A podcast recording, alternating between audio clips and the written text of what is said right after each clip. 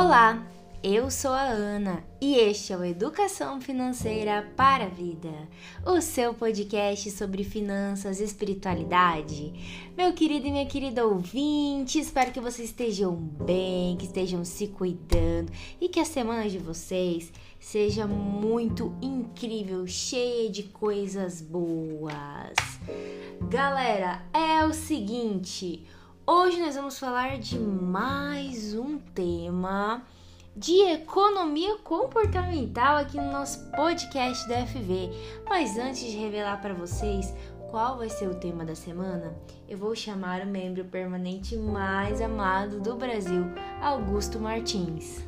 Olá, Ana Carolina, muito obrigado por essa acolhida, né? Revelando a, o tema do podcast antes de chamar aqui seu companheiro, parceiro.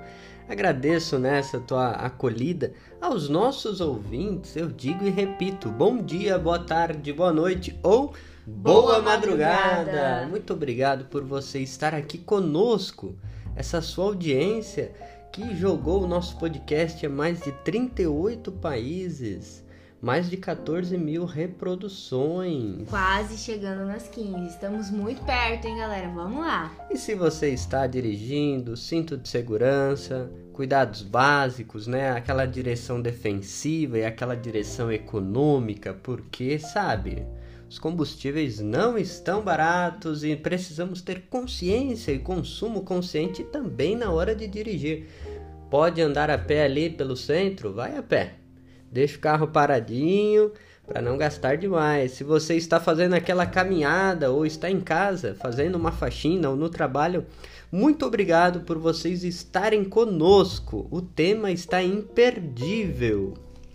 É, galera, mais um programa de economia comportamental. A gente começou, né, Augusto, algum tempo atrás, explicando para vocês o que é economia comportamental e quais são as heurísticas principais estudadas pela economia comportamental. Né? Vale lembrar que heurísticas são as grandes descobertas. Lembremos do da, da Grécia, aquela expressão eureka. Eureka. É um grande achado. Então, as heurísticas comportamentais são as grandes descobertas que essa ciência, né, a economia comportamental ou psicologia econômica, vem colaborando para esse debate de como funcionam os nossos comportamentos financeiros. É isso aí, Augusto. E essas, essas heurísticas, esses comportamentos, essas descobertas, elas são usadas na nossa tomada de decisão como regras regras de bolso, regras práticas, regras rápidas para tomar decisões.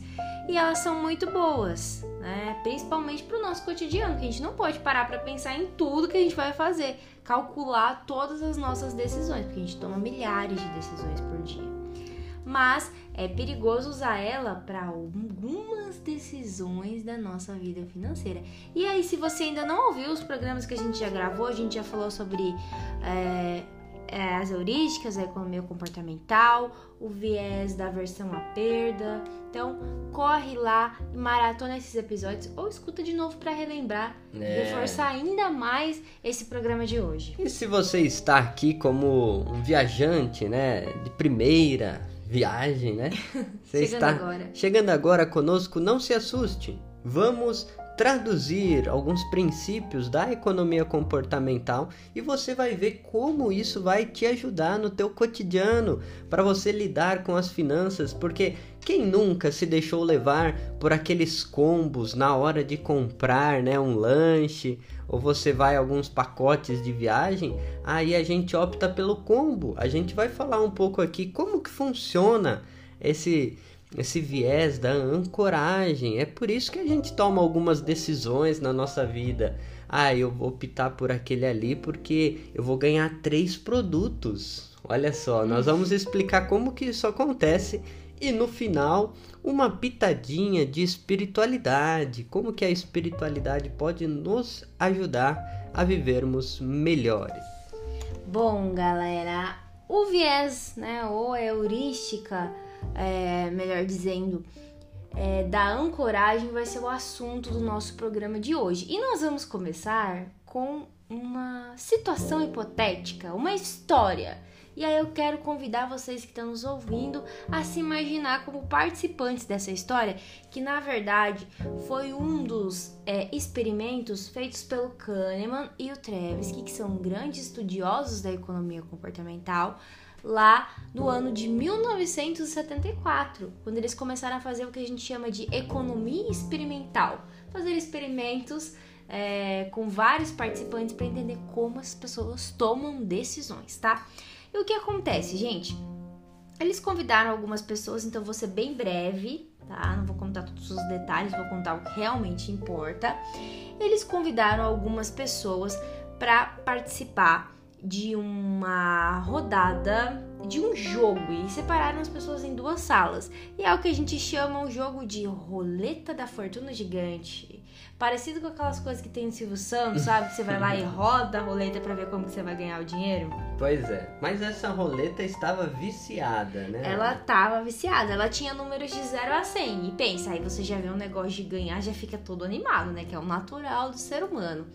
Só que essa roleta, ela só parava no número 10 ou no número 65, porque uma, uma pessoa de cada vez fazia o experimento e as outras pessoas não sabiam disso.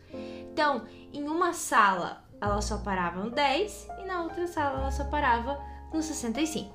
Beleza. E aí, as, os cientistas pediram: olha, vamos supor que o Augusto ou você que está nos ouvindo tá na sala roda a roleta e anota aí o número que você tirou. Aí o Augusto tirou 65 e você que está nos ouvindo tirou 10, porque cada um tava em uma sala, tá? Beleza, e aí você começa a ficar animado ali, mas passa alguns minutos, os cientistas entram na sala e perguntam assim: olha, é, tem mais uma pergunta para você. Eu quero saber qual é a porcentagem das nações africanas entre os membros da ONU e eu quero saber se ela é maior ou menor que o número que você acabou de escrever aí que você sorteou na roleta. Tá? Hum. Aí o que que acontece? Você foi lá e teve que pensar para tomar essa decisão, certo? E aí é que acontece a ancoragem. Por quê? O Augusto, que tirou 65, ele deve ter pensado que provavelmente o número de nações que participam da ONU, né, nações africanas, é menor que esse número, 65. Já a pessoa que tirou 10 pensou, provavelmente o número é maior. E aí o que aconteceu? A média foi diferente entre as duas salas. A sala de 10, como é os ouvintes que estão nos ouvindo, que tiraram 10 na roleta, eles anotaram ali em média 25. Então o número girava em torno de 20, 25, 23, 28. E a galera que tirou 65 na roleta, a média ficou em volta de 45. Então anotavam 40, 42, tá? O que que aconteceu aí? O Augusto e você, nosso ouvinte, usaram o número que vocês sortearam como uma âncora para decidir a resposta da pergunta seguinte. E olha que coisa mais doida, uma coisa totalmente intuitiva, né? E o mais interessante dessa pesquisa, gente, é que daí os cientistas chegavam lá e falavam: olha, tem essa sala com as pessoas que tiraram 65, essa com as pessoas que tiraram 10, a roleta tava viciada, enfim. E eles falavam: como é possível? Eu não acredito. Né? E aí quando mostravam os resultados de todas as pessoas viam que todo mundo seguiu essa mesma tendência. E isso é o que a gente chama de heurística da ancoragem. Olha só, Augusto. Pois é, um atalho mental, né, que vai nos inclinar nas tomadas de decisões. Vamos dizer assim, o nosso cérebro ele se ancora quando a gente vê ou participa de algumas situações, ou valores, ou números. Então é uma referência que nós podemos dizer assim numa linguagem mais comum. A gente toma por referência, é, por exemplo, é, a gente quer comprar uma casa. Isso. E aí o corretor de imóveis, a primeira casa que ele nos mostra, a gente já tem um padrão, um parâmetro. É a âncora. É a âncora. Aí as casas seguintes a gente vai achar caro ou barato em detrimento da primeira. E aí, Augusto, o que acontece? É o que a gente chama de bote salva-vidas. Porque, por exemplo, no experimento as pessoas tinham que decidir um número, elas não tinham nenhuma noção. Num, né, além do número que elas acabaram de sortear. Era um número que estava recente na memória delas e por isso elas ancoraram a decisão, ou seja, elas tomaram por base quando foram pensar, raciocinar, o número que elas acabaram de ver. Tá? Então, se por exemplo elas estivessem lendo outra coisa, é, uma notícia sobre países de outra é, continente que participam da ONU, poderiam ancorar a resposta delas aí, tá? São o que a gente chama de influências externas, gente. E as aplicações dessa heurística no nosso dia a dia vão desde de situações assim entre números, né, até sugestões. Por quê? O marketing usa ancoragem muito bem, como Augusto deu o exemplo aqui da casa. Nós vamos falar de mais alguns exemplos na vida prática daqui a pouco. Mas os mercados, os bancos, sites de notícia todos estudam, né? Economia comportamental, a neuroeconomia, é, ou as ciências. É, esqueci, é, neurociência, é isso, neurociência para entender como vender os produtos pra gente. E a gente estuda para quê? Para comprar da melhor maneira possível, porque é. estamos aqui para isso, né? Gente, e é isso. A heurística da ancoragem é muito presente no nosso cotidiano e ela existe para incentivar a gente a consumir produtos, serviços, conteúdos na internet, tá? E é por isso que a maioria de nós seres humanos a gente fica é, animado quando vê aquela palavrinha, a palavrinha mágica das lojas, dos sites ou do e-mail, promoção, cupom de desconto. eu sou uma que eu adoro. Por isso, queridos e queridas ouvintes, querem saber se vocês estão sendo guiados pela heurística, né? Pela, por essa âncora, tomando decisões a partir das ancoragens, bem, a gente sempre está se ancorando em alguma coisa. Sempre. Mas preste bem atenção quando você diz assim: "Ah, eu comprei porque eu aproveitei uma promoção". Porque, olha só, Ana, eu dei o um exemplo aqui de algumas lanchonetes, restaurantes. Esse efeito, né, ancoragem, ele pode nos nos inclinar a, a, algumas decisões. Você falou do marketing. Por exemplo, a opção número 1, um, o hambúrguer custa R$13,50. Uhum. Na opção número 2, o hambúrguer com batata, 100 gramas ali de batata, ou 200 gramas de batata, custa 15 reais. Uhum. Lembremos, a opção 1, 13,50. Na opção 2, com batata, o hambúrguer com batata, 15 reais. E na opção 3, o hambúrguer com batata e coca, 20? 20 reais. E aí, qual que é o critério principal que a gente acaba utilizando para tomar essa decisão, os ouvintes? Não é assim, ah, quanto eu pretendia gastar quando eu saí de casa, ou se eu não gastar nada, o desconto é maior. A gente não se ancora no zero, nunca. A gente vai olhar que eu, por exemplo, de primeira opção, eu iria no 2, porque eu pensaria, ah, hoje eu não quero tomar um refri, eu quero tomar uma água, mas só por 1,50 a mais eu levo batatas.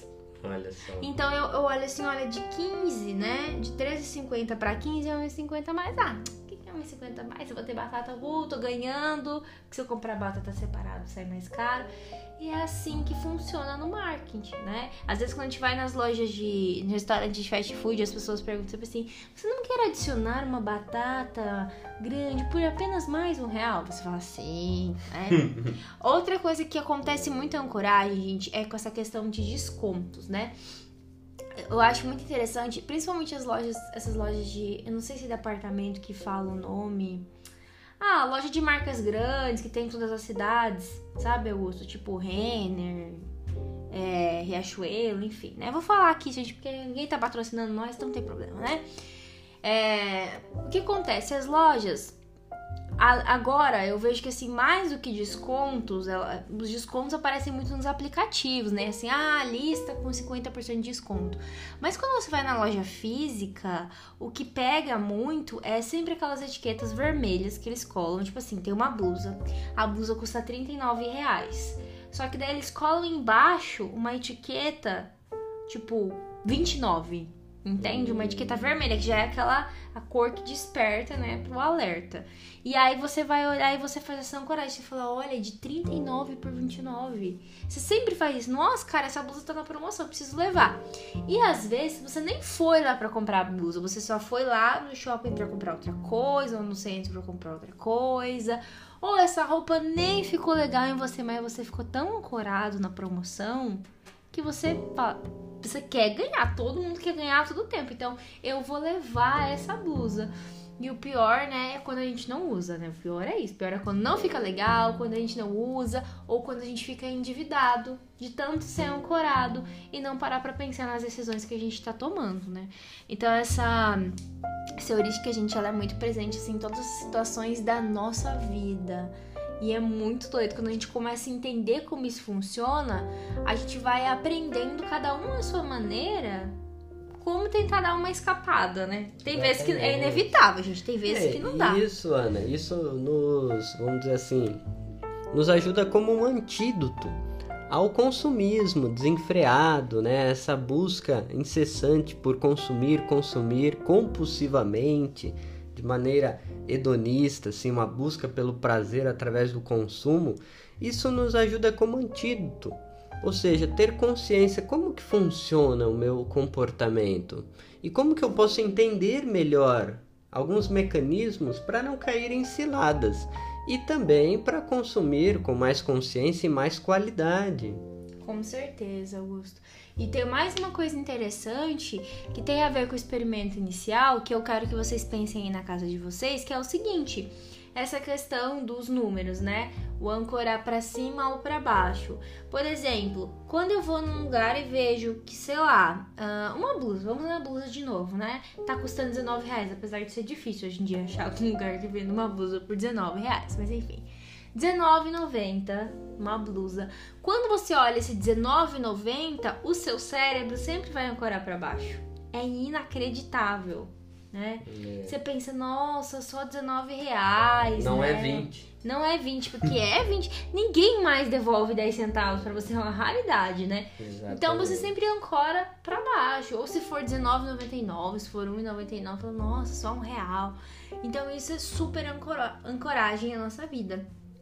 E você sabe, Augusto, que em média a indicação de 80% de desconto é o valor que torna uma compra mais atrativa? O 80, porque você faz aquela regra do 80 a 20, né? Fala, nossa, cara, eu vou pagar tipo só 20% do valor do produto que eu quero. E olha só como que é. E aí, marketing estuda muito essa relação entre os números, né?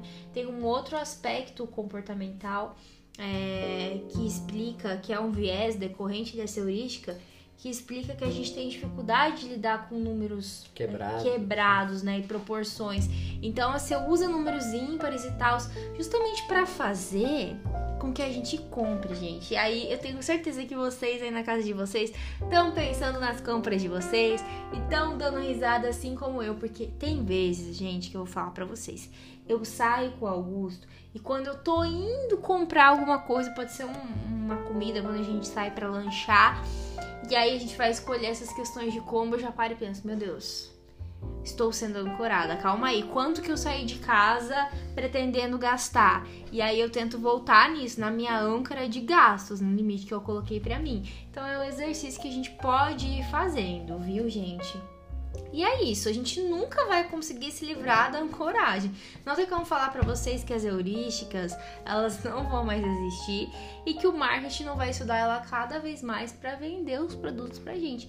Mas aí o que cabe a nós é através da educação financeira consumir com consciência, né? E utilizar esses conhecimentos para algo positivo, porque não tem nada demais, gente, em consumir. Consumir é uma coisa muito legal para nossa vida, né?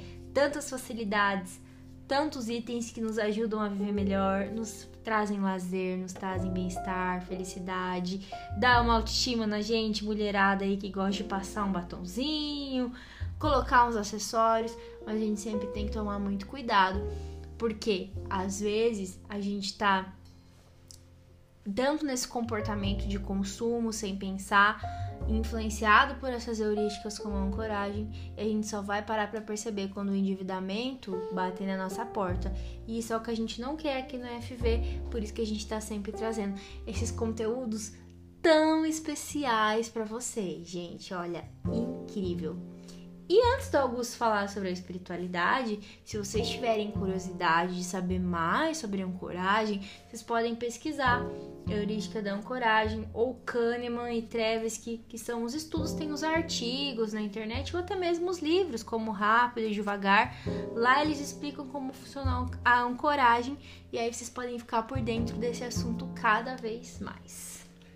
É, inclusive a gente pode deixar na descrição, né, Ana? algumas Sim. indicações de leituras para quem quer se aprofundar mais ou você às vezes tem uma lojinha ou trabalha com vendas e gostaria de usar esse efeito ancoragem para vender mais? Sim. Ou se você quer tomar as rédeas, né, do consumo da sua família, da sua casa, ó, gente, vamos tomar cuidado com o efeito ancoragem e dar algumas aulinhas, noções básicas. A gente pode deixar algumas dicas para se aprofundar. Você sabe, Augusto, que eu, eu, até te contei, eu não vou revelar o que, que é aqui no podcast, mas eu tô preparando uma coisa aí para os meus alunos e para os meus clientes para ajudar eles na ancoragem. Um mimo que eu vou mandar para eles, para quando eles forem fazer uma comprinha, eles ó se ancorarem em uma nova coisa. Então, vocês que estão comigo aí, galera, se preparem que as surpresas vão vir, viu? E você que tá nos ouvindo, lembre-se sempre de pensar antes de comprar e use como âncora o quê? O Júlio. Se você não comprar nada, o desconto é maior. Ou o que você saiu de casa para fazer, quanto você saiu disposto a gastar. Sempre lembre disso quando você for comprar algo por impulso aí na rua, principalmente. Beleza, gente? E agora, momento espiritualidade, Augusto. O que temos para aprender com a espiritualidade que vai convergir aqui com a ancoragem? Olha, Ana, como você bem disse, nós nunca nos baseamos do zero. Não. Impossível. A gente que vive em diversos ambientes, a gente vive em relações, a gente sempre está, vamos dizer assim, ancorando, se baseando em alguma coisa. Qual é a sua referência, né? Vamos dizer assim. E aí, aproveitando esse, esse momento que nós estamos vivendo aí de quaresma, de conversão, de um apelo à mudança de estilo de vida, a, a ver qual, quais são as orientações, o que move o, o nosso coração, eu me lembrei do Sermão da Montanha, capítulo 6 ali de Mateus, onde Jesus está dando assim as regras de ouro, chave para as pessoas viverem melhor a sua, a sua vida, a sua relação com Deus, com os irmãos. E dentre os ensinamentos ali, que são uma bússola moral, uma conduta ética, Jesus ele diz assim, no capítulo 6, versículo 24, no Evangelho segundo Mateus. Ninguém pode servir a dois senhores, pois ou odiará um e amará o outro, ou se dedicará a um e desprezará o outro. Não podeis servir a Deus e a riqueza. Essa é uma, uma frase que a gente pode dizer que é tradicional, porque ela está no Evangelho de Lucas, segundo Lucas. Então Jesus disse essa frase. Isso é algo muito importante. Não podeis servir a dois senhores, pois ou odiará um e amará o outro, ou se dedicará a um e desprezará o outro. Não podeis servir a Deus e a riqueza. E aqui a riqueza se contrapõe com Deus, quase como uma personificação, né? De uma coisa muito ruim. Servir, né, a submissão total de uma pessoa ao seu senhor, aqui a riqueza como senhorio, numa tradução, né, literal da palavra mamona, riqueza. Hum, ela, ela, ela aparece aqui como uma idolatria. Idolatria é uma ideia, uma ideologia que se opõe à dinâmica do reino de Deus esse reino de doação, de solidariedade, de partilha. Lembremos que a comunidade de Mateus ela tinha sido expulsa pela sinagoga farisaica. Então, ali os fariseus estavam revoltados porque os cristãos eles tinham Jesus como Messias, aquele que foi enviado pelo Pai para libertar, Hum. para instaurar o reino de Deus. Então, por isso que os fariseus expulsaram eles, é e, isso. e aí havia uma contraposição. No Evangelho tem sempre essas querelas, essas brigas, porque os fariseus tinham uma religiosidade de aparência, aquela coisa de rezar para todo mundo ver, dar esmola para se fingir de caridoso, Pra se aparecer. fazer jejum, fazer cara feia. Então Jesus diz: não, essa é uma religiosidade de aparência. Isso é servir à riqueza. A riqueza como um coração fechado, duro, aos apelos de Deus. E quais são os apelos de Deus? Que há uma vida boa, de qualidade para todos, é, não para só alguns. E aí, falando disso, sobre essa questão de relacionamento com o dinheiro, eu me lembrei, como não, né, do Papa Francisco na Evangelii Gaudium, Alegria do Evangelho, quando na sua na sua exortação ele como que deu um programa de governo para a igreja, como anunciar o evangelho no mundo atual. Veja, ele escreve isso em 2013, Ana. Uma das causas dessa situação que nós estamos vivendo, né, é a relação que está estabelecida com o dinheiro, porque aceitamos pacificamente o seu domínio sobre nós e as nossas sociedades. A crise financeira que atravessamos faz-nos esquecer que na sua origem há uma crise antropológica profunda. A negação da primazia do ser humano, criamos novos ídolos. A adoração do antigo bezerro de ouro, né, descrita no livro do Êxodo, encontrou uma nova e cruel versão no fetichismo do dinheiro e na ditadura de uma economia sem rosto e sem um objetivo verdadeiramente humano. A crise mundial, que investe as finanças e a economia, põe a descoberto os seus próprios desequilíbrios e, sobretudo, a grave carência de uma orientação antropológica que reduz o ser humano a apenas uma das suas necessidades, que é o consumo. Nossa. Olha só que interessante, aqui o Papa Francisco diz não a uma idolatria do dinheiro, a um consumismo desenfreado, que depois ele vai dizer na Fratelli Tutti, na carta, né? Somos todos irmãos para uma fraternidade, uma amizade social, a renúncia a uma a um dogma de fé como o neoliberalismo enquanto um dogma de fé de que o livre mercado vai resolver todos os problemas. Ele diz aqui a crise é antropológica, é preciso colocar as pessoas no centro da vida. E, claro, as pessoas e a sua relação com a natureza, uma ecologia integral. Para isso é preciso a gente ter uma ancoragem. E aí vem essa relação com o nosso podcast, com o tema de hoje.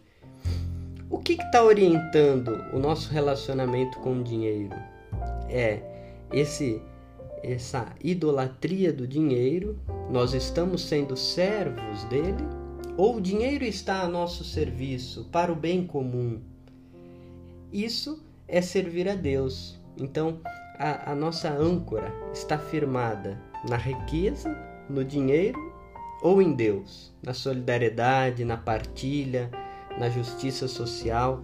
E fica esse apelo à conversão que esse momento nos sugere, né? A pandemia fez também escancarar e a gente aprender novas maneiras de lidar com as finanças.